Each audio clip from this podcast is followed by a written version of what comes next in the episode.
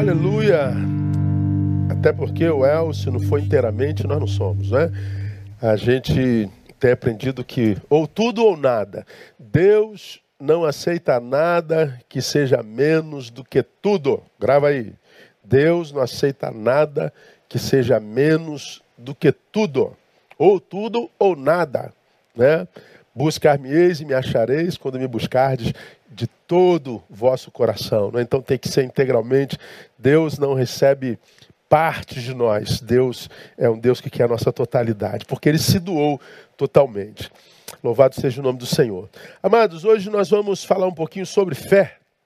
Essa graça que Deus nos tem dado e que nos permite, por causa dela, caminhar quando a nossa razão não alcança seu mover, seu agir. Eu, eu costumo ser mais racional do que passional, é, em função da minha, da minha personalidade. Então eu sou, digamos assim, um questionador é, crônico. Eu tinha tudo para ser um bom ateu, assim, um camarada bem cético. É, quando eu, eu particularmente leio a Bíblia, eu tenho mais dúvidas do que certezas. Eu tenho mais perguntas do que respostas. Eu tenho mais incompreensões do que compreensões. Eu vejo mais ilógica do que lógica quando eu leio a palavra. Quando eu penso nisso, eu entendo porquê da fé. Porque Deus, que é o meu Criador, seu Criador, nosso Criador, nos criou segundo a sua imagem e semelhança. E a imagem e semelhança de Deus no homem é aquilo que nos difere do resto da sua criação. Eu e você somos os únicos na criação que, se formos colocados assim ó, diante de um espelho, a gente sabe o que está vendo. A gente sabe discernir o que está vendo. O animalzinho não, você bota um filhotinho de um cachorrinho diante do. Aliás, eu vi um videozinho essa noite que eu, eu, sou, eu sou, apaixonado por animal. Aí, o cachorrinho brigando com ele no espelho, coisa mais linda do mundo. Ele corria, dava uma cabeçada no espelho, rolava, e ele, ele chorava pela cabeçada que dava. Né? Ai, ai. E ele mesmo assim, marrentinho, voltava, dava cabeçada no outro, de novo, brabinho pra caramba. Eu falei, o que nos difere do ser humano é isso. A gente sabe o que está no espelho. A gente sabe o que é aquilo lá. Quando a gente olha para o espelho, a gente sabe o que, que aquele do espelho está sentindo. A gente sabe o que, que ele carrega dentro. A imagem de Deus é essa capacidade de discernir, de questionar, de entender, de perguntar, essa capacidade de se indignar, essa capacidade de ser. É a imagem de Deus em nós. Como Deus sabe que a imagem dele em nós é a imagem em nós até para questionar aquele que nos emprestou a imagem, ou seja, para questionar o Criador, e sabedor que grande parte dos nossos questionamentos jamais seriam abençoados com respostas, ele diz: Vou lhes dar algo para que vocês consigam caminhar sem respostas. Ele nos deu a fé. Ele nos deu a fé para que a gente continuasse caminhando diante das portas que num caminho se fechassem diante de nós. Estamos presos. Não tem problema, a fé te capacita a caminhar com porta fechada. Explique, pastor. A gente não explica. Fé não se explica, se vive. Ou se tem ou não se tem. Pronto. Acabou. A fé nos foi dada para a gente continuar a jornada quando o caminho acaba. É o fim. A gente continua crendo que não põe um ponto final na história, a gente continua botando a perninha nesse ponto e a transforma em vírgula. A gente continua crendo. Olha, vai morrer, é estado terminal, é o Senhor que está dizendo. Não, mas olha, todos os prognósticos dizem que. Eu sei o que está dizendo, mas eu continuo acreditando.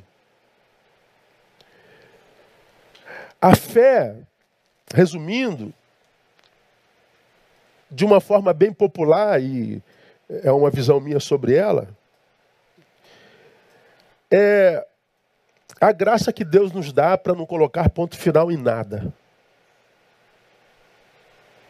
Não existe ponto final para quem tem fé. Quando a lógica diz é ilógico, a gente ri da lógica. Quando alguém diz está definido é para a direita, a gente ri dessa definição. Quando alguém diz é ponto final, não tem mais jeito, a gente ri do ponto final e de quem escreveu esse ponto final. A fé é essa capacidade que nos leva para além do estabelecido. A fé é o absurdo. A fé é o inexplicável. Hebreus 11, a galeria da fé, diz que ela é o firme fundamento das coisas que não se veem. Ora, no mundo natural, o que não se vê não existe. Mas vem o texto e diz: isso que não existe, não só existe, como está fundado sobre algo. É o firme fundamento, é o inquestionável fundamento. Mas não existe, não é explicável. É verdade. Mas está fundado. Aonde, como, quando, onde. Pô, mas a fé é irracional. É. É sim. É por isso, talvez, que Paulo diz que Deus ri da sabedoria dos sábios. É por isso que Deus diz que o homem, pela sua sabedoria, não pode compreender a sabedoria de Deus. Não tem a ver com razão não tem a ver com achismos, não tem a ver com opinião própria nem coletiva. Ela simplesmente é. Então, quando eu vejo gente sem fé, falando de fé, dentro em mim eu, eu acho cômico. Porque só acredita no que se vê. A fé não se vê e ainda assim quer estabelecer juízo. É incongruente, é incompatível. O discurso de quem não tem fé sobre fé deveria ser o absoluto silêncio. Absoluto silêncio. O, o, o, o angustiante, o ensurdecedor silêncio. Mas é, é também cômico o sem fé, tentando analisar a fé daquele que diz possuí-la. Mas quem falou que esse tempo tem alguma congruência, não é? Fé. Aí eu queria ler com vocês ah, alguns versículos do capítulo 11 de Hebreus. Eu vou começar a ler o versículo 16, onde o autor sagrado fala de um grupo de gente que tinha fé e que, por causa da fé que tinha, realizou o que realizou. Algumas coisas absolutamente naturais, outras coisas absurdamente transcendentais e fenomenológicas, mas que exerceram o privilégio da fé com uma grandeza tão grande, inabalável, inquestionável, que a respeito deles o Senhor diz: Mas agora desejam uma pátria melhor, isto é, a celestial. Aí vem aquilo para o que eu chamo sua atenção. Pelo que também Deus não se envergonha deles, de ser chamado seu Deus porque já lhes preparou uma cidade. Primeira vez que eu tive contato com esse texto, aliás, primeira vez que eu tive contato não, quando, quando esse texto virou palavra de Deus para mim, porque eu posso ler a Bíblia mil vezes, isso nunca virá palavra de Deus para mim, é só um livro. Ela só vira a palavra de Deus quando ela, pelo Espírito Santo, adentra nosso peito e ela se torna verdade praticada em mim. Senão é só um livro. Então, quando isso saltou do livro, deixou de ser verbo e se transformou vida praticada, esse texto falou muito comigo, porque é um texto onde inquestionavelmente, inquestionavelmente está dito que Deus tem vergonha de alguns que se dizem dele, de alguns que dizem possuir fé. Esse versículo 16 fala do, dos primeiros heróis da fé, é, fala dos, do exemplo dos patriarcas. No versículo 13 diz que todos eles morreram na fé a angústia pela qual passaram, as adversidades pelas quais passaram, as perguntas que certamente tinham e que não foram respondidas, não arrefeceram a fé que lhes habitava. Esses que morreram na fé, diz o versículo 13, lá, ó, sem terem alcançado a promessa, Todos estes morreram na fé sem terem alcançado as promessas. Só viram, só as viram de longe. Como quem diz, a promessa é verdadeira. Ela não chegou a mim, mas ela é verdadeira. A despeito de não terem tomado posse, ou seja, a despeito de terem vivido uma fé, que não trouxe retorno material, ou seja, a promessa não foi alcançada, ainda assim não arrefeceram na fé e nela morreram. E é a respeito desse que a Bíblia diz. Por quê? Porque o apego deles não era pelas coisas desse mundo, pela coisa material, pela coisa lógica, pela coisa racional, pela coisa biológica, pela coisa é, é, explicável, mas era por uma coisa que estava para além disso. E Deus está dizendo, por causa do exercício dessa fé, eu não me envergonho deles. Ora, se gente como essa é gente de quem Deus não se envergonha, o que, que Deus sente por nós quando nós dizemos ter uma fé que só é fé para trazer benefício material? Aqui vai a pergunta: quando Deus olha para você na sua fé, o que, que Deus sente? Orgulho ou vergonha? O que, que Deus sente por mim? Eu não estou falando de amor. Você pode, eu posso amar um filho e ter vergonha do meu filho. Ah, meu filho me mata de vergonha por causa do caráter que tem, por causa da maldade que fez, por causa do crime que cometeu, por causa disso e daquilo. Não deixo de amar por isso. Amo porque é filho. Me envergonho por causa do caráter que tem. O Senhor está dizendo que por causa da fé destes, ele não se envergonhava deles. Quando eu pensava sobre isso aqui, eu me lembrei de uma reportagem, eu anotei isso nas minhas anotações, de, de um pai que descobriu que seu filho, de 18 anos, liderava um grupo que lidava com pedofilia no Rio de Janeiro. Isso tem, sei lá, uns 10 anos, alguma coisa assim.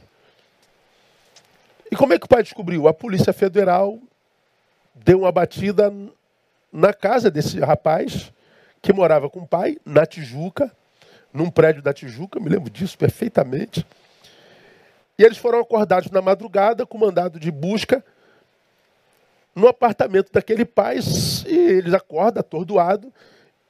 O criminoso era seu filho. E aí os policiais explicaram que ele liderava uma equipe que lidava com pedofilia no Brasil, alguma coisa. E eu me lembro que quando o repórter entrevistou o pai do menino. O pai do menino chorava. Chorava e chorava. E ele disse duas coisas, eu nunca mais me esqueci disso. Primeiro, ele disse: Eu choro por causa das crianças que meu filho vitimizou. Mas eu choro por vergonha do meu filho, em pensar que ele saiu de mim. Ele chorava e ele disse: Que vergonha do meu filho. E ele olhando para a câmera disse: Eu quero pedir perdão a vocês. Cara, essa, essa reportagem, esse papel do pai, ele repercutiu. A, a comoção do pai, dizendo que sentia vergonha do filho, e quando ele disse em pensar que ele saiu de mim. Ah, ele não saiu do pai, saiu da mãe. Ora, e entrou na mãe como? Saindo do pai, né? Então o filho não sai só da mãe, sai do pai também. Aí, esse texto diz que Deus tem vergonha. Esse texto diz que Deus não tem vergonha de uns, tem vergonha de outros. Eu me lembrei desse pai que diz: Eu tenho vergonha desse filho. Aí me lembrei de Mateus 17, que também é um texto que você conhece bem. De 14 a 17, aquele episódio quando Jesus sobe para viver a experiência da transfiguração com alguns de seus discípulos. Ele desce. Está lá no versículo 14, quando chegaram a multidão. Aproximou-se de Jesus um homem que, ajoelhando-se, disse, diante dele, disse: Senhor, tem compaixão de meu filho, porque é epilético, sofre muito, porque muitas vezes cai no fogo, muitas vezes na água.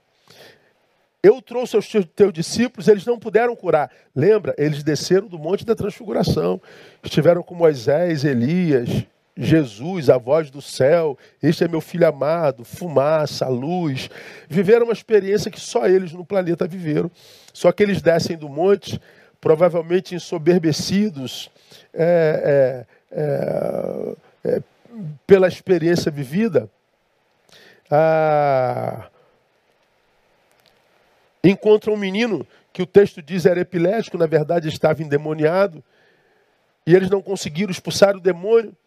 Jesus desce depois, escuta a história, e Jesus, quando percebe que os apóstolos não conseguiram, certamente por causa da soberba, expulsar aquele demônio e curar aquela criança,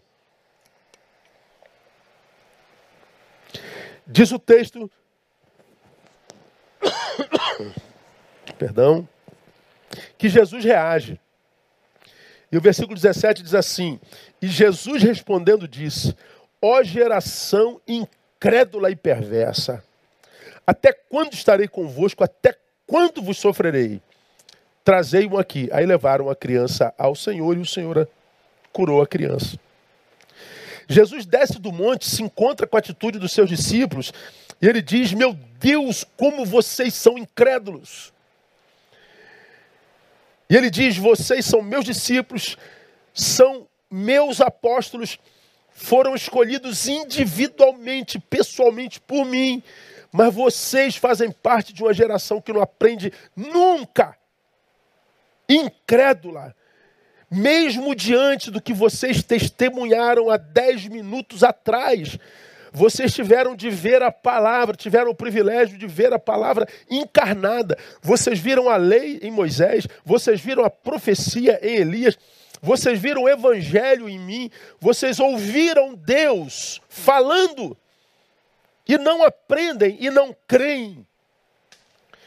E Jesus está dizendo como é terrível viver com gente assim. E Jesus então desabafa, quase que olhando para o céu: Deus, até quando eu vou ter que conviver com gente assim, cuja fé é inoperante? Olha só, de novo Jesus se envergonhando dos seus. Agora perceba que orgulho e vergonha em Deus por nós tem a ver com fé.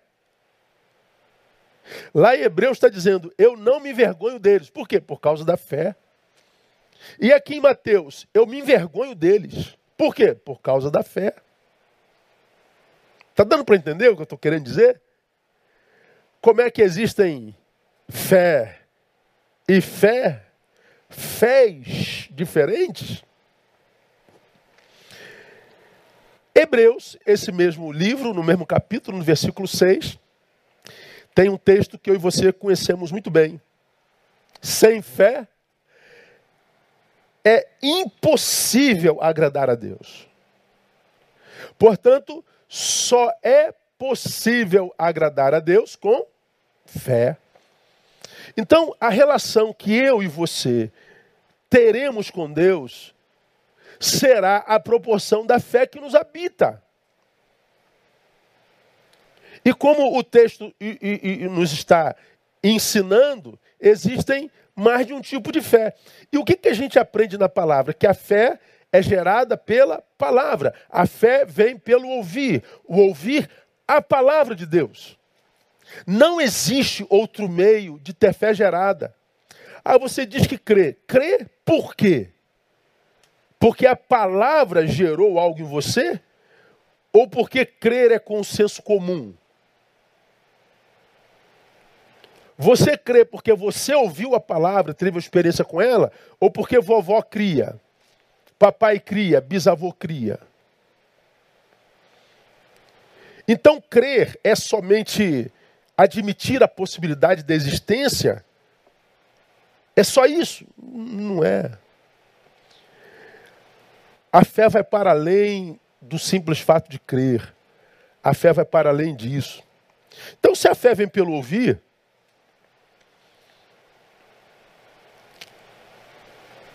Qual seria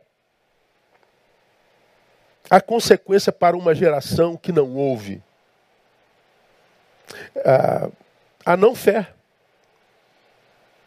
E você que é de Betânia vai se lembrar, algum tempo atrás, nós pregamos uma palavra, eu vou falar sobre ela lá na frente, acho que é agosto ou setembro, não sei. Está lá o planejamento de pregação em que eu cito as sete cartas à igreja de, das igrejas da Ásia, no Apocalipse, e todas elas terminam assim: quem tem ouvidos, ouça. O que o Espírito diz à igreja. Quem tem ouvidos, ouça. Quem tem ouvido, sete vezes. E eu fico perguntando, por que tantas vezes quem tem ouvidos, ouça, quem tem ouvidos, quem tem ouvidos, ouça, quem tem ouvidos, ouça? Porque é, é, Jesus sabia que uma das marcas da geração do tempo do fim seria a incapacidade de escuta espiritual. Nós perderíamos a capacidade de escuta espiritual.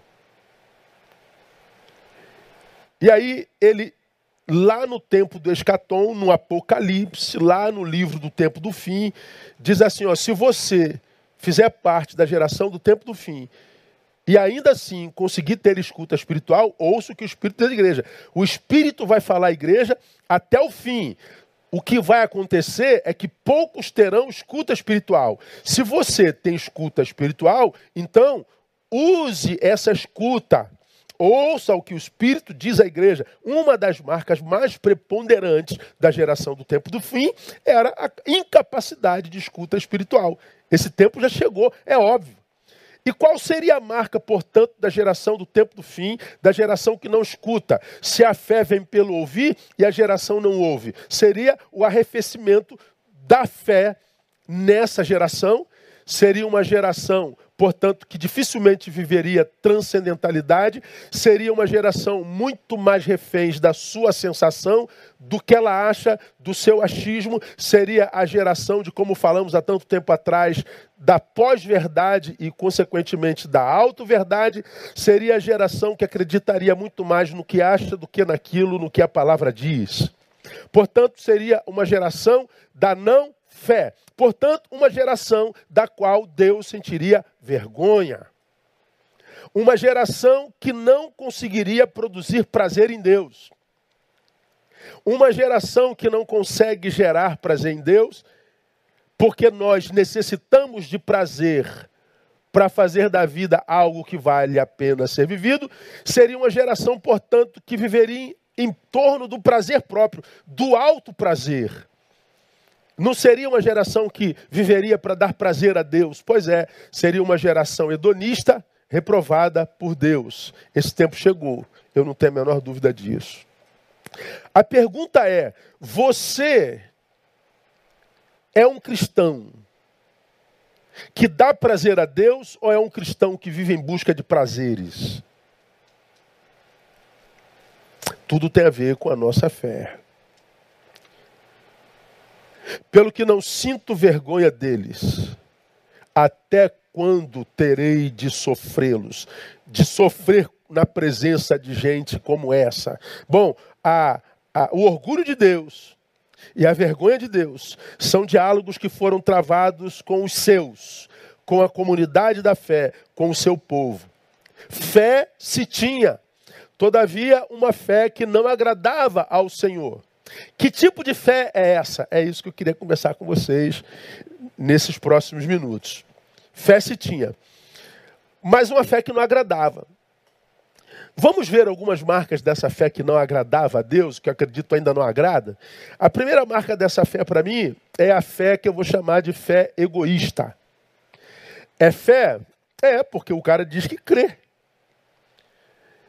Só que é uma fé que é absolutamente contaminada pelo egoísta do crente, daquele que crê. Por que, que é fé egoísta? Porque ela é tendenciosa.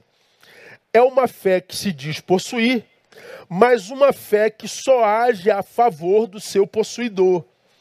É uma fé cujo destinatário é aquele que diz possuí-la. É uma fé que a gente diz ter, mas só produz para nós, para mais nada. Ela não serve para absolutamente nada, a não ser para abençoar aquele que diz possuí-la. Para nós, que somos parte da comunidade da fé hoje, A fé foi reduzida a uma energia que a gente pensa ter para, utilizando-a, possibilitar a nós algum tipo de milagre. É uma energia que a gente imagina ter, uma energia divina, que em utilizando tal energia, a gente consiga realizar algumas coisas que estão para além do normal a gente realiza um milagre, a gente realiza uma cura, a gente abre uma porta, a gente é, é, realiza um sonho. A gente é, usa essa força, essa energia para uma realização. Mas para a realização de quem? Minha, pessoal. É um instrumento de realização pessoal. A fé é sempre para um fim pessoal. É sempre para um milagre. Para quem? Para mim. É sempre para uma bênção. Para quem? Para mim. Sempre, sempre para mim. Essa fé que faz de mim o seu único destinatário não é a fé evangélica, do evangelho. Pode ser até a fé do evangélico, mas não é a fé do evangelho. Essa fé que eu estou chamando de egoísta é uma fé que eu vou chamar de fé humanista. Por que, que ela é uma fé humanista? Porque é uma fé que eu digo ter mas o, o objetivo dela é o homem, sou eu. O objetivo dela é o ser humano, que eu sou. Eu sou o, o, alvo dessa fé, eu sou o centro dessa fé. Pois é, quando eu escuto que eu sou o destinatário, o centro, o alvo dessa fé, eu me lembro de, de Protágoras. Protágoras foi um filósofo sofista do século XV que diz que é um dos pais do humanismo no mundo, quem disse que o homem é o centro de todas as coisas e todas as coisas convergem nele. Tanto as que são como as que não são. Então Protágoras diz: Eu sou o centro do universo. Tudo que existe gira em torno de mim. Para mim. É em função de mim. Isso é o humanismo. Isso é o cerne do humanismo. A fé evangélica não é isso. A fé evangélica não coloca o homem no centro, ou seja, não é antropocêntrica, não coloca o homem no centro. Pelo contrário, a fé evangélica tira o homem do centro e coloca Cristo no centro. Ela é cristocêntrica. O homem no centro é antropocentrismo. Cristo no centro é cristocentrismo. Cristo é o ponto central dessa nossa existência. Então, nesse sentido, a, o homem no centro, é, o homem como alvo do produto da fé, o homem como objetivo da ação da fé, o si mesmo como aquele a ser alcançado pelo objetivo da fé, isso não é fé bíblica, não. Isso é fé humanista. Fé humanista não é fé. Isso é um engodo.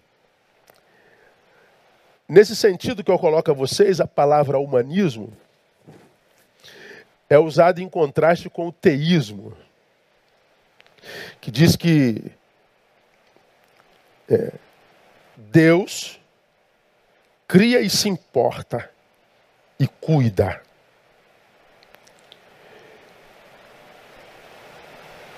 O humanismo, é, o, o teísmo, Deus está no centro. O humanismo tira Deus e coloca o homem.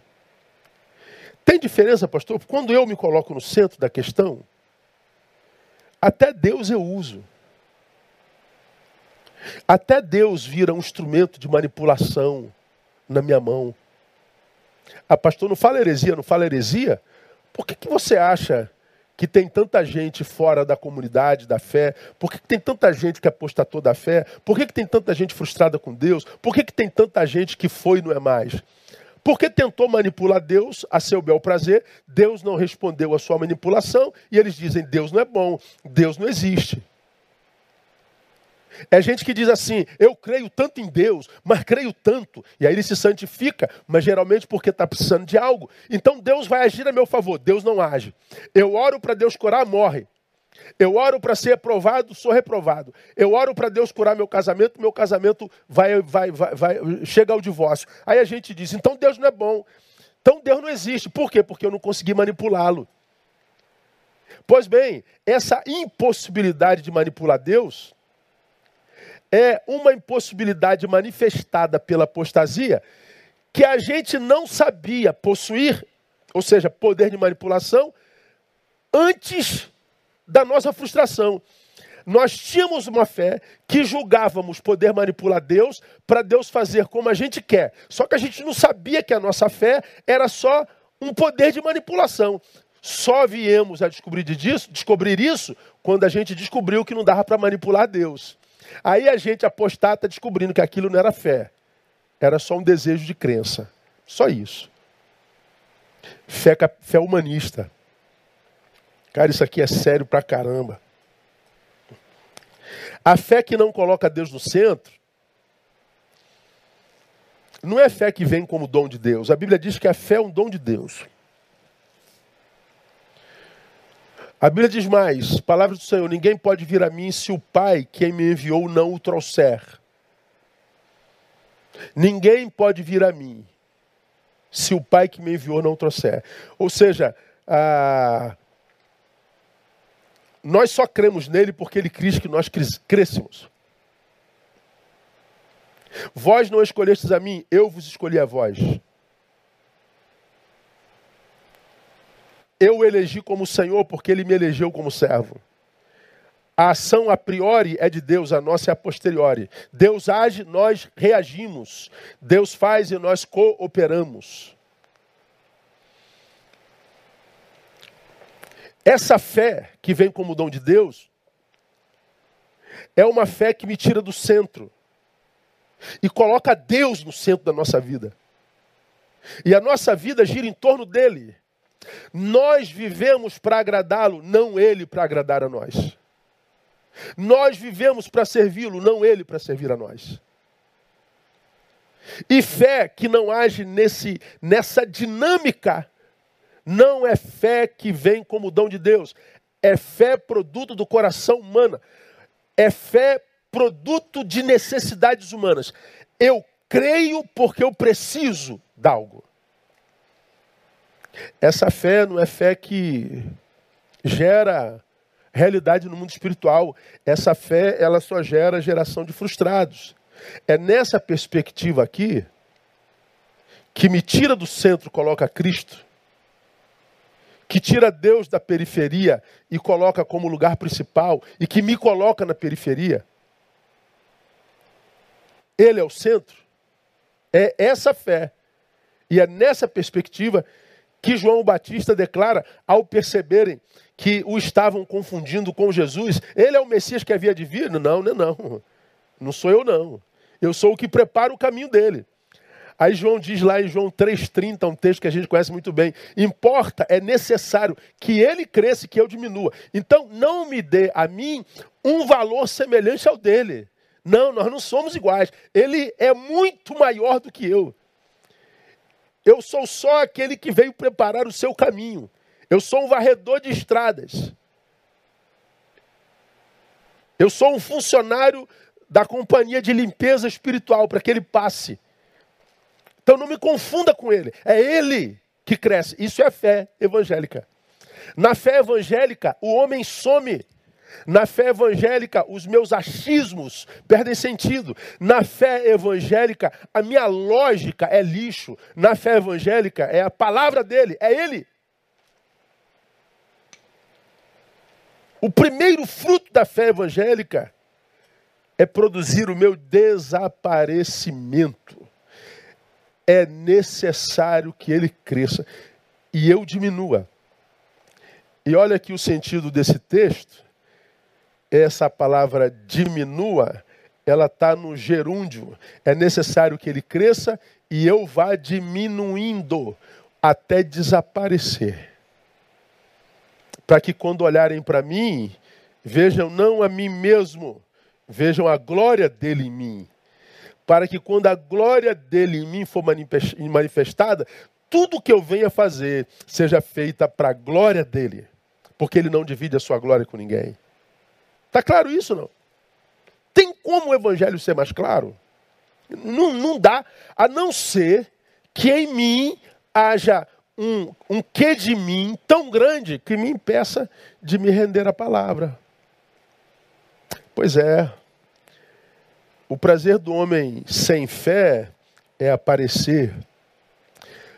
Ainda que ele diga ter fé, o prazer do homem que tem fé humanista é se render à sua própria lógica, se render aos seus próprios achismos. Mas na fé evangélica a gente desaparece. Para que ele apareça, sua glória seja manifestada. Eu guardo uma música, uma música, Clebinho, do. Acho que é do Trazendo Arca, né? Eu não preciso ser não é deles, né? Eu não preciso ser reconhecido por ninguém. Essa música é linda.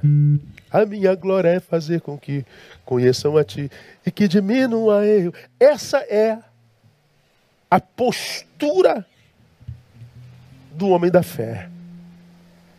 Então, eu. O, o rapaz que mexe nas minhas redes, lá nos Estados Unidos, ele publicou uma, uma fala minha essa semana, não sei que dia foi. E você deve ter visto isso. Eu citei uma frase de Sócrates, que diz: Sei que nada sei. E Sócrates é aquele homem, a, a respeito de quem Platão disse é o homem mais justo do mundo. A pitonisa do, do oráculo de Delfos diz que ele é o homem mais sábio do mundo, e esse homem é mais sábio do mundo, esse homem é mais justo do mundo. Eu sábio, tudo que sei, é que nada sei. Aí eu botei lá, o filósofo no auge do seu saber é o mais sábio do mundo, se escandalizava com a sua ignorância. Eu não sei nada. Hoje, no auge da nossa ignorância, nós nos encantamos com o nosso pseudo saber. É esse pseudo saber que me faz olhar para a palavra como se não fosse palavra. É esse pseudo saber. O evangelho hoje, irmãos, é, é, é, é um tempo muito estranho, esse nosso tempo estranho. Como é que a gente valoriza o pseudo intelectualismo? Como todo mundo quer parecer intelectual. Quando tu, como todo mundo quer dizer alguma coisa, como todo mundo quer impressionar alguma coisa, como todo mundo quer ser tão profundo o tempo inteiro. E às vezes nem tem essa profundidade. São performance de rede. E às vezes eu fico pensando e, e, e vendo alguns e lendo outros é, tenta parecer uma coisa tão profunda, tão profunda, cria algumas teologias tão profundas da palavra que eu falo assim, meu Deus, é tão profundo e tão difícil que ele está falando, que depois que ele falar eu não vou entender, não vou lembrar de mais nada do que foi dito. Aí a gente tem a sensação de que o evangelho é complicado a si mesmo. De que o evangelho depende do, do pastor intelectual, de que o evangélico, do evangelho depende do, do que tem dez faculdades, do que tem dez pós-graduações, do que fez doutorado, do que fez pós-doutorado. Esses canudos todos, esses títulos todos impressionam a, a qualquer um de nós ou de vocês, mas a Deus Deus escolheu peixeiros para começar a obra da redenção do mundo. Pescadores. Deus escolheu gente colérica como Pedro, que arranca a espada e arranca a orelha. Deus escolheu gente acrisolada como Tomé. Se eu não vir, eu não creio. Deus não escolheu intelectuais, não. Deus não escolheu gente que tem capacidade é, superestimada, ou seja, que está para além da média para revelar a sua palavra, não. Não, esse evangelho de Jesus é simples. Como eu já disse, ele é tão simples, tão simples, que a gente não acredita que seja só isso. Não é possível, pastor. É, não só é possível, como só é possível assim.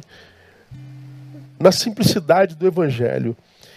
A fé evangélica ela nos tira dali, ela, ela acaba com a nossa soberba, ela acaba com os nossos achismos, ela, ela acaba com a nossa grandeza, com a nossa ideia de grandeza, ela, ela questiona o nosso pseudo-saber, a nossa. A fé que agrada a Deus, para você ter uma ideia, amados, é uma fé que nem de resultados precisa.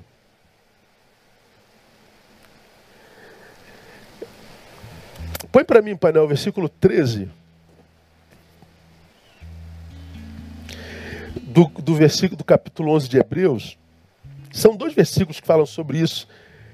Ela é tão simples e tão poderosa que nem de, de resultados e, portanto, de materialidade ela precisa. Todos esses morreram na fé sem terem alcançado as promessas, mas tendo-as visto e saudado de longe confessaram que eram estrangeiros e peregrinos na terra. É, é, é, como quem diz: Poxa, Deus me prometeu me dar aquilo. Pô, eu queria tanto aquilo. Eu estou vendo que aquilo existe, está diante dos meus olhos. Mas eu sei que eu não vou chegar àquilo. Mas o que, que tem?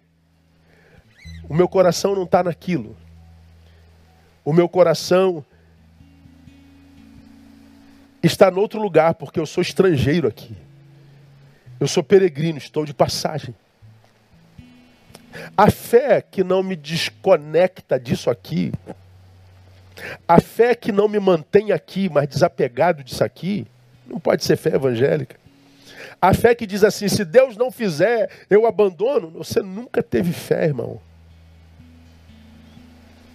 A fé evangélica é aquela que crê no milagre, mas não precisa do milagre para continuar crendo. A fé evangélica é aquela que Jó viveu, o Senhor o deu, o Senhor o tomou. Não muda nada. Bendito seja o nome do Senhor. A fé evangélica, ela não precisa de resultados. Portanto, é uma fé que, diferente da humanista, me capacita para alcançar a vitória, mas me capacita para a derrota. Me capacita para a cura, mas me capacita para perder o ser amado para a morte. Me capacita para conquistar, mas me capacita para não conquistar. Me capacita para lutar e vencer, me capacita para me curar das dores da batalha. Ela é a fé que me prepara para a vida. Se ela não é assim, ela é humanista. Essa fé nos envergonha diante de Deus. Mas tem a segunda fé, que é aquela que é muito parecida com essa. Essa é a fé egoísta e humanista. Tem a fé que é aquela que se torna objeto de barganha. É a fé objeto. Objeto de troca, objeto de barganha. Na primeira fé, eu sou o beneficiário dela. Nessa fé aqui, o beneficiário talvez não seja eu, mas será sempre alguém que eu amo.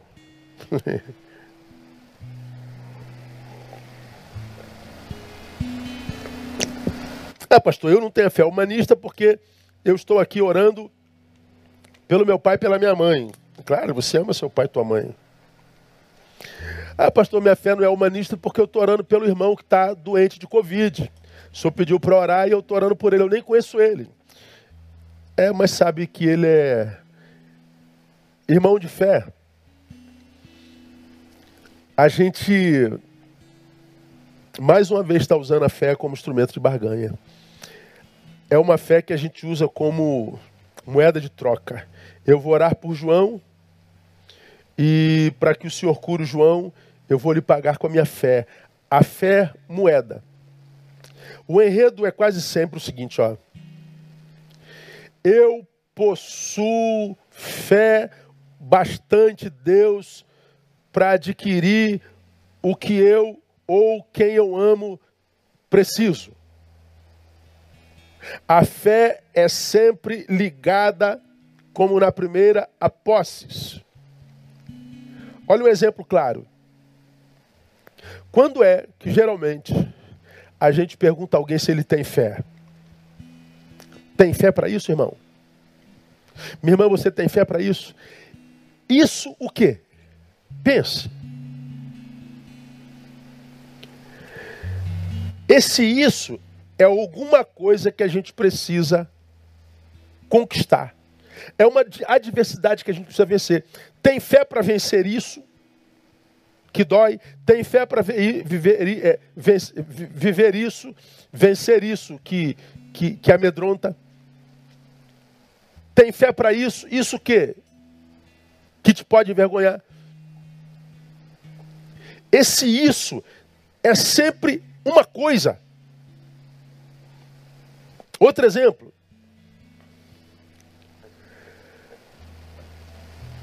Vamos iniciar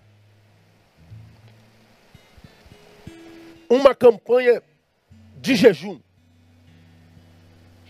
Quando é que a gente jejua? Quando a gente quer alcançar alguma coisa. Quando o milagre é muito grande, a gente vai fazer uma campanha de jejum para buscar a vitória. Acredita que esse câncer terminal pode ser curado? Acredito. E minha moeda que me faz acreditar nisso é a minha fé. Nós queremos comprar algo muito grande, adquirir algo muito grande. Qual é o tamanho da sua fé? Há o tamanho da sua fé nessa campanha para adquirir alguma coisa do tamanho da tua oferta. Nós vamos ofertar conforme o tamanho da nossa fé. Aí a pessoa quer demonstrar que tem fé grande, dá uma oferta grande. Aí o coitadinho que está quebrado nesse tempo deu 10 mil reais. Falou, pô, minha fé é pequenininha, porque eu... A fé, mais uma vez, testificada pela coisa, pela materialidade. Essa fé é fé que eu chamo de capitalista. É moeda de compra. Eu pago com a minha fé e levo a minha cura. Eu pago com a minha fé e levo a minha casa própria. Eu pago com 10 e levo 20. É fé de barganha. É fé capitalista. Se a primeira é humanista, a segunda é capitalista. Entende por que Deus tem vergonha e Deus tem orgulho? Por causa do tipo de fé que a gente vive. E essa fé de barganha a gente diz que é fé. Isso é um fezão, pastor. Eu creio, eu creio. Ou seja, a intensidade, a potência da minha fé é grande. Por quê? Porque eu creio que ele não cure só um, um, um resfriado, ele cria um câncer, ele, cria, ele cura um câncer terminal. Mas não. Fé não é só isso, não. Painel, vamos a 11 de Hebreus de novo. Coloca para mim o versículo 2, quero mostrar para vocês, para a gente caminhar para o final. Você já deve estar cansado. Se bem que o número só cresce aqui, né? Olha só o que que a fé gerou. No versículo 1 diz: Ora, sem fé é impossível agradar a Deus, porque é necessário que aquele que crê que ele, que, que ele existe, que é galardoador. Aí, a partir do versículo 2, o texto sagrado começa a mostrar o que, que esses homens de fé fizeram, produziram com a sua fé. Versículo 2, olha lá. Porque por ela, a fé, os antigos alcançaram o quê? Bom testemunho. O que, que a fé gerou? Bom testemunho. Só me fez ser uma pessoa que sinaliza o reino de Deus onde está. Não tem show pirotécnico, não tem potencialidade, não tem milagre, não tem conquista, tem nada. Só me fez dar bom testemunho. Vamos ao versículo 4, painel. Pela fé, Abel ofereceu a Deus mais excelente sacrifício que Caim, pelo qual alcançou o testemunho de que era justo, dando Deus testemunho das suas oferendas e por meio dela, depois de morto, ainda fala. Abel ofereceu o que a Deus? Excelência. Excelente não foi a oferta, foi a alegria com a qual se deu foi a intenção com a qual ele doou, foi a intenção do coração em dar. Ou seja, a oferta de Abel foi aceita e a de Caim foi rejeitada. Por causa do valor, não. Por causa da fé de Abel e por causa da intenção de Abel e por causa da intenção de Caim. Então a fé não se manifesta na coisa dada, mas na intenção com a qual se dá. Então, quando o pastor diz assim, dê dez que Deus vai te dar mil, nós não estamos falando de fé, poxa. Nós estamos falando de, de, de uma forma de investimento monetário. Eu não dou um para receber dez. A minha oferta não é só semente, a minha oferta é fruto. Eu não sou abençoado porque dei uma oferta. Eu dei uma oferta porque sou abençoado. Eu não sou abençoado pelo que eu faço. Eu sou abençoado pelo que Deus fez em Jesus na cruz do Calvário. Então não se mostra fé só pela oferta, mas com um coração desapegado e generoso. Veja o versículo 5. Pela fé, Enoque foi transladado para não ver a morte não foi achado, porque Deus o transladara, pois antes da sua transladação alcançou o testemunho de que agradara a Deus, mais uma vez, testemunho que agrada a Deus. E a ele, excepcionalmente a ele, o que, que aconteceu com ele? Ele foi transladado. Por quê? Porque alcançou o testemunho. Santidade. A fé gerou santidade. Que foi o quê? Transformado em alguém que agrada a Deus. Tem nada material, não tem nada fenomenológico, não tem nada transcendental. A fé me fez gente que agrada a Deus. Veja o versículo 7. Pela fé, Noé, divinamente avisado das coisas que ainda não se viam, sendo temente a Deus, preparou uma arca para o salvamento da sua família e por esta fé condenou o mundo e tornou-se herdeiro da justiça que é segundo a fé. Então Noé ouviu o veredito de Deus sobre a humanidade e obedeceu, salvando parte dela e fazendo a manutenção na vida no planeta. Então a fé fez Noé útil, a fé fez, fez Noé salvador. A fé fez de Noé um redentor para o seu tempo. Quando foi que você foi usado como redentor na vida de alguém? Quando foi que Deus nos usou para salvador de alguém? Veja o versículo 8. Pela fé, Abraão, sendo chamado, obedeceu, saindo para um lugar que havia de receber por herança, e saiu sem saber para onde ia. Abraão, obediência e desapego. Sai, Abraão, para onde não te interessa, sai. Ele sai. Só pela fé se faz o negócio deles. E quando se faz o negócio desse, você é chamado de louco. Porque a lógica diz, isso é loucura. A fé ri da lógica. A fé ri da sabedoria humana. A fé ri do natural. E quando eu falo de sabedoria, é que a fé em mim ri da minha sabedoria. A fé ri dos meus achismos.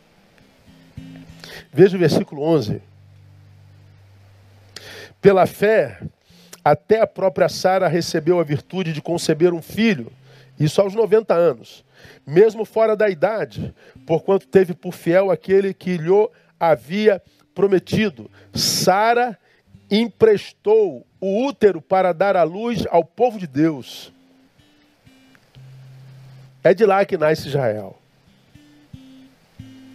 Olha que esse útero era velho, estéril, mas era um útero disponível. A fé gera disponibilidade. Hoje está todo mundo ocupado para Deus, irmão. Está todo mundo ocupado para a palavra, está todo mundo ocupado para servir. Porque está todo mundo tentando buscar prazer. Está todo mundo tentando querer se dar bem. Está todo mundo pensando em si. E se nós somos assim, o que que Deus acha de nós? Sente por nós orgulho ou vergonha? Então, quando a gente fala de Deus, quando a gente fala da palavra de Deus, quando a gente discute fé, primeiro você tem que saber quem você é para discutir isso. Uma outra publicação que, que apareceu no meu, no meu Instagram, já tem algum tempo, tem tentado levar a reflexão, produzir algum conteúdo que incomode. Antes de dizer, Deus me disse, ou Deus me falou, lembra do tempo diário que você gasta com a Bíblia. Ah, Deus me disse, Deus me falou. Quanto tempo que você gasta com a Bíblia por dia, irmão? Provavelmente você descobrirá que esse Deus que te falou era só um achismo seu. E para mim, nós vivemos num tempo de achismos. Porque nós não temos tempo para a palavra. Nós não temos tempo para oração. nós não estamos disponível. O texto diz que Sara tinha um útero velho, ela tinha um útero estéreo. Mas esse útero era disponível por causa da fé. Fé gera disponibilidade.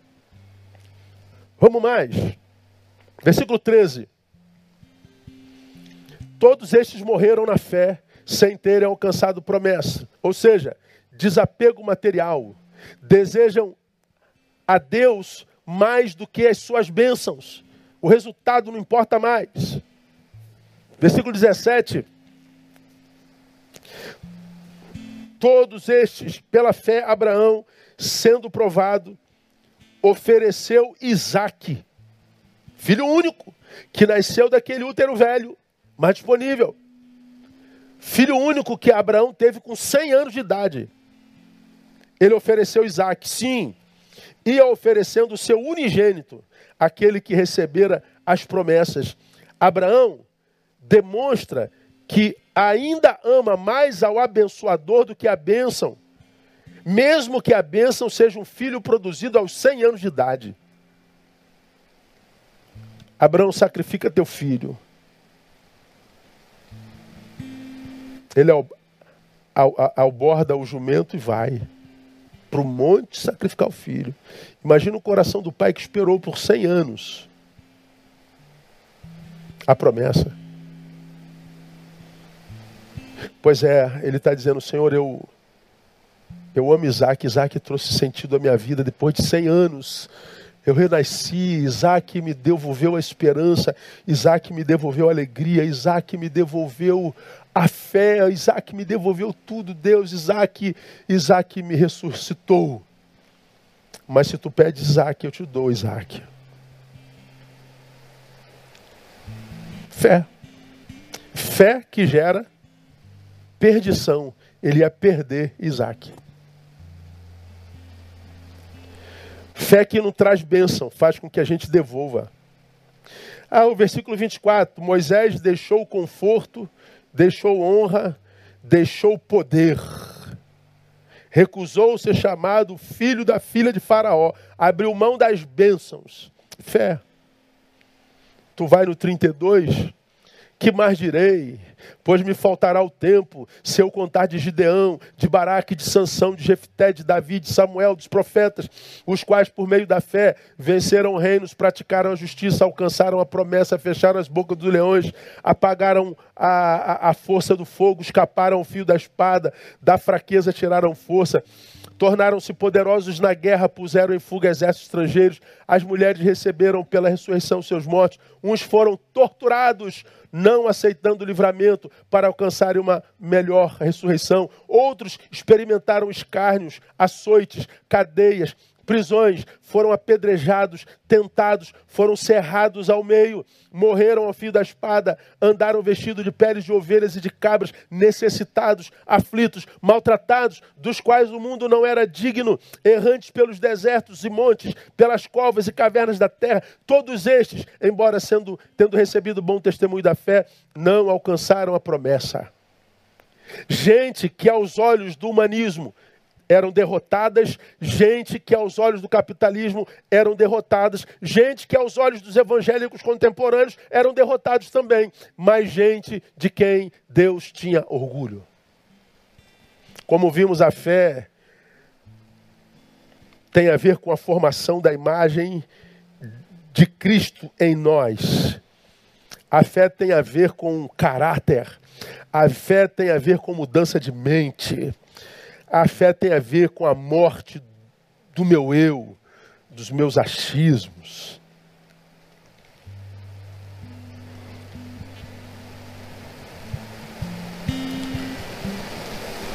Pelo que se alguém está em Cristo, nova criatura, nova criação é. Essa nova criação põe a velha no bolso e diz assim, ó, fica quietinha aí porque agora eu vivo pela fé. Nova criação tem a ver com nova mentalidade. Eu não leio mais com os olhos da minha filosofia, eu não leio mais com os olhos da minha antropologia, eu não leio mais com olho algum, senão com os olhos de Deus. Criação nova tem a ver com nova mentalidade. E quem diz isso também é Hebreus, aqui termino, versículo capítulo 8, versículo 10 está dito assim: Ora, este é o pacto que farei com a casa de Israel depois daqueles dias, diz o Senhor. Olha só. Imprimirei as minhas leis no seu entendimento, na sua mente, e em seu coração as escreverei, e serei o seu Deus, e eles serão meu povo.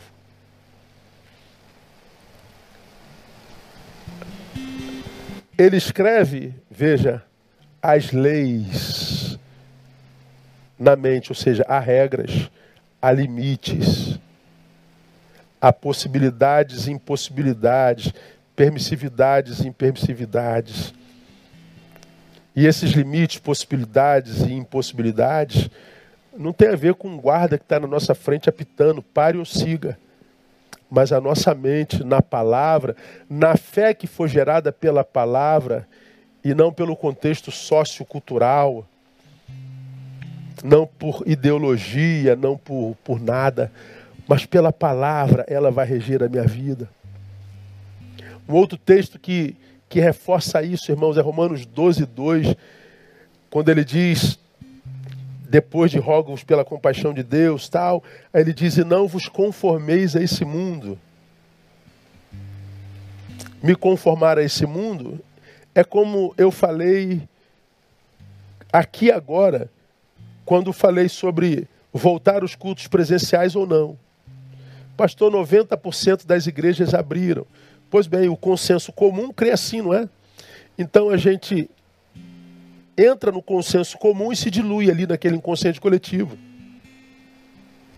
O consenso comum olha para a palavra e vê uma coisa. Quem tem fé humanista capitalista se dilui no tempo comum e diz: é, mas isso é lógico, pastor. Pois é. Deus não é lógico, nem a Bíblia.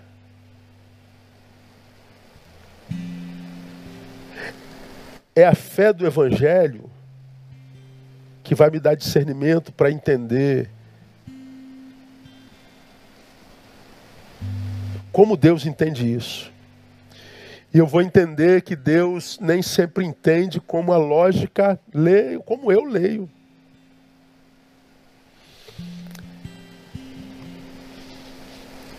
Não vos conformeis esse mundo, mas transformai-vos pela renovação da vossa mente. Como quem diz, o mundo ele vai sendo gestado pelo consenso comum, pela moda, pela ideologia que vai mudando a cada geração. O que ontem era pecado, hoje não é mais. O que hoje é pecado, ontem não foi. O consenso comum vai ditando a regra. A Bíblia diz, ela é o mesmo ontem, hoje será eternamente. Então, quanto mais longe da palavra, quanto mais longe a geração estiver, mais incongruente se torna a palavra, mais ilógica, mais infactível é essa palavra. Quanto mais longe a geração está dessa palavra, geração incrédula e perversa, a geração que não ouve, a geração que não tem tempo para a palavra, a geração que não tem tempo para uma vida subjetiva com Deus, para uma geração que não tem mais altar no quarto. Quanto mais longe e mais envolvido com essa geração, mais a Bíblia se torna incompreensível, inaplicável, inadequada.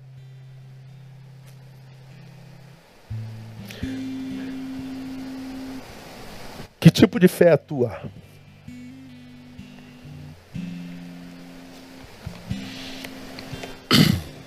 Eu sei qual tipo de fé é a minha. Nenhuma outra fé eu posso examinar. Mas a gente chama você hoje para uma alta análise. Mas eu chamo você para uma alta análise também que não seja uma alta análise segundo o consenso comum, de novo. Porque no consenso comum, todos são absolvidos. No consenso comum, tudo pode. No consenso comum. Mas que a gente faça uma alta análise a partir da palavra de Deus. Essa palavra, hoje é domingo, eu a pensei na terça-feira, na terça-feira à tarde, terça-feira passada, eu estava mergulhado nela. Toda vez que, que Deus me dá uma palavra, depois que eu acabo de pensar sobre ela, eu eu tento aplicar a minha própria existência a ela para saber como que eu prego isso. Porque a gente pode pregar uma coisa tão inaplicável, tão impraticável, que a gente acaba pregando uma coisa que nem a gente pode praticar. Então, quando a gente prega, a gente tem que ser honesto para para saber, meu Deus, isso que a gente está falando, Senhor, isso vem do Senhor mesmo, isso é praticável, isso, isso, isso tem coerência. O camarada que está pensando lá de lá, ele fala, meu Deus, eu nunca vou conseguir praticar isso, porque eu sei que isso é comum no nosso meio. Eu ouço, já ouvi gente pregando. Falei, meu Deus, isso é impraticável, o cara nunca vai conseguir fazer isso. Ele está falando de uma santidade, de uma, de uma, de uma transcendência. Nunca ninguém faz isso. O pregador está dizendo que faz isso, mas ele não faz. Isso não tem a ver com, com humanidade. o evangelho tem que ser voltado para a humanidade, sem ser humanista tem que ser voltada para o sujeito do capital sem ser capitalista. Ela tem que ser uma fé factível, praticável. E essa fé, ela não tem a ver com o que eu penso como potência, mas tem a ver com o que ela produz em mim enquanto ser humano. Ela mexe com a minha mente. E ela me faz ser um ser do meu tempo presente, ela me faz analisar os valores, a cultura, os princípios do meu tempo presente, mas ao mesmo tempo ela me faz me relacionar com isso sem que isso toque em mim, porque eu estou impermeabilizado por essa palavra. E essa palavra me ensina que quanto mais longe eu estiver dela, que de quanto mais longe eu enxergo essa palavra, mais impraticável ela se torna. E eu acho que vai chegar um tempo, irmão, que que ela vai ser só uma história da carochinha mesmo. É como se os nossos bisnetos, trinetos, tetranetos, estivessem conversando. Vocês, vocês já ouviram falar que um dia existia um livro chamado Bíblia? Você acredita que um dia acreditaram naquilo? Como é que pode alguém ter acreditado naquilo um dia? É porque de quanto mais longe a gente estiver disso, mais isso se torna impraticável. Mas você é alguém que foi abençoado pela fé. A fé é um dom de Deus. Use essa fé. Não para receber nada dela, também. Mas que a coisa que ela pode dar não seja prioridade, mas a coisa na qual ela pode nos transformar. Porque se ela nos transforma em alguém que busca o reino, todas as coisas vêm a reboque. Termino. Alguém de quem eu gosto muito, muito inteligente, me perguntou essa semana: Pastor, posso fazer uma pergunta, senhor? Quando eu oro a Deus, Deus sabe o que, que eu vou falar, não sabe? Sabe. Quando eu oro pedindo a Deus para que Ele faça a sua vontade, Ele faz a vontade dele, não faz? Faz. Não é a vontade dele que acontece? É. Então por que, que eu tenho que orar? a, a resposta que eu dei para ela é o seguinte: primeiro, que se você pensa oração, você para de orar, porque a oração não tem explicação, não. Vamos orar que isso aqui seja um sujeito doente. Ó. Vamos orar por ele? Vamos. Por quê? Não é a vontade de Deus que vai ser estabelecida sobre a vida dela? É. E se a vontade de Deus for levá-la? Eu oro para Deus curar, Deus vai curar? Não, se é vontade de Deus levá-la, né? Então Deus não vai ouvir minha oração. Então para que, que eu oro? Bom, e se for vontade de Deus curar, ele deixa de curar se eu não orar? Não, ele cura a si mesmo. Então para que, que eu oro? Se você pensar oração, você não ora. Então como é que eu vejo oração? Oração não tem nada a ver com petição. Como eu já ensinei a vocês aqui na igreja. Eu, particularmente, não oro pedindo nada a Deus na minha devoção. Eu só oro a Deus pedindo algo quando eu oro no coletivo. Porque quando eu estou no coletivo, somos aqui, ó, cinco do Vida, mais a Valéria, ou não, quem está é a Karina ali traduzindo. Então nós somos cinco, seis com a Valéria, sete comigo. Vamos orar. Ora, eu estou falando em nome dos sete. É uma oração coletiva, então eu peço pelos sete. Agora, eu, o Neil Barreto, no meu quarto, quando eu oro, eu não peço nada a Deus. E não peço há anos. Eu peço a Deus que ouça essa oração que eu faço a Ele só como resposta à palavra que eu acabei de ler. Ele falou comigo, eu falo com Ele. Eu engrandeço o seu nome. Eu abro meu coração como quem está falando com um terapeuta. Eu imagino Deus sentado na, na cadeira e eu falo como quem está falando com alguém que está sentado na cadeira. Quem vê de fora pensa que é maluco. É um diálogo. Deus não acabou de falar conosco pela palavra aqui agora? Pois é. A gente entra no quarto e diz: Deus, eu preciso repensar a minha fé. Eu sempre imaginei que fé tem a ver com capitalismo, com coisas. Eu sempre imaginei que fé tem a ver com, com humanismo. E me ajuda a, a ressignificar isso na minha, na minha cabeça, me ajuda, me ajuda a entender melhor isso, me, me ajuda a, a voltar mais para a palavra. Isso, isso, isso se pede a Deus porque é coisa que a gente pede a Deus para nos aproximar mais dele. Então, a oração é uma resposta ao Deus que fala. É uma forma de dizer: Deus, tu não estás falando sozinho. A tua palavra encontrou eco em mim. Agora, quando eu reduzo oração à petição, o o que vai sobrar para mim é frustração mesmo.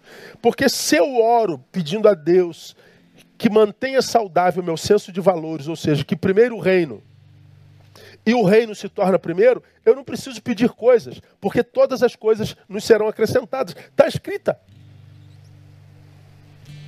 Então, quando eu oro na minha devoção, eu estou orando, respondendo a Deus o que Ele já falou comigo. Na minha oração, eu posso incluir petição. A Deus, a, a, irmão fulano está doente. Eu queria colocá-lo diante do Senhor. Então, não sei qual é a tua vontade. A minha vontade é que ele seja curado. Tomara que a minha vontade coadune com a tua. Então, estou abrindo meu coração, colocando esse meu amado nas tuas mãos, mas que seja feita a sua vontade. Porque eu sei que a vontade dele vai ser feita. Mas a minha oração é uma revelação de uma relação empática com o doente. Não tem a ver com resultados. Eu não sei se é qualquer um que tem isso, não. Mas eu sei que muitos de vocês entendem. Então, se você entende, tenta evoluir para que você tenha uma relação com Deus que independa de pastor, que independa de resultado, que independa de templo, que independa de reunião, mas que todavia não seja só verborrágica. Eu acho, eu sinto, eu tenho a sensação, é meu modo de ver, mas o seu modo de ver não passa pela palavra, porque você não tem contato com a palavra, não passa pela intimidade do Pai, porque você não tem vida de oração, é só o que você acha. É achismo. É esse achismo que tem quebrado um monte de gente. Então, meu irmão, que, que Deus nos abençoe nessa manhã. Falei pra caramba hoje, desculpa aí. Mais de 1.500 pessoas no, no, no, no, no YouTube, mais de 500 no, no Face, gente pra caramba. Mas eu acho que se você está aí, de alguma forma Deus está alcançando você. E a minha oração é que Deus se faça alguém espiritual que tem orgulho de viver a espiritualidade que vive. E que você consiga ser alguém para além do senso comum. Que você esteja para além do teu achismo, para além da lógica humana, para além. Que você consiga viver essa fé na prática, que é simples, desapegada, mas verdadeira. Vamos orar. Pai, muito obrigado. Obrigado porque a tua palavra é transcultural, transgeracional. Ela não submete-se à cultura de geração alguma. Ninguém pode usá-la como instrumento para estabelecimento da sua ideologia embora tantos façam isso hoje. Ajuda-nos a amadurecer para lê-la como ela deve ser lida, Deus. E nos livre dos nossos achismos, nos livre dos nossos humanismos, dos nossos capitalismos, nos livre de todos os ismos que nos impedem de ler pelo teu espírito. Ajuda-nos a viver uma vida de fé que independa do aplauso, da aceitação e que nos livre do nosso próprio auto-engano, porque é no auto-engano que nós somos destruídos hoje, Pai. Tanta gente com tanta certeza que não na palavra Tanta gente com tantos achismos que não na palavra. Ajuda-nos a permanecer na palavra. Tu és aquele que julga nosso coração, tu és aquele que julga as nossas intenções. E nós queremos, ó Pai, à luz do que ouvimos hoje, estarmos naquela primeira lista de filhos dos quais tu não te envergonhas e não naquela lista daqueles que tu dizes até quando terei que suportar. Recebe a nossa gratidão e que essa palavra que veio como semente possa frutificar em cada um de nós de forma honesta e pelo teu Espírito Santo. Nós oramos no nome de Jesus, nosso Senhor. Amém e amém. Amados, logo mais às 18 horas nós estamos juntos, mais uma vez. Palavra tremenda também logo mais. Sacrifícios. Existe isso no Evangelho. E eu tenho certeza que a palavra da noite também vai confrontar você. Guarda esse horáriozinho das 18 horas. E que Deus nos abençoe, nos dando um dia lindo, como já o é, e que seja um dia de muito boas notícias e de profundas experiências com Ele. Tenha uma boa, um bom domingo, uma boa tarde, um bom apetite e até logo mais às 18 horas, permitindo o Pai. Vamos sair adorando mais uma vez com o Eliton e com o Grupo Vida. Obrigado, povo. Deus abençoe. Até logo mais.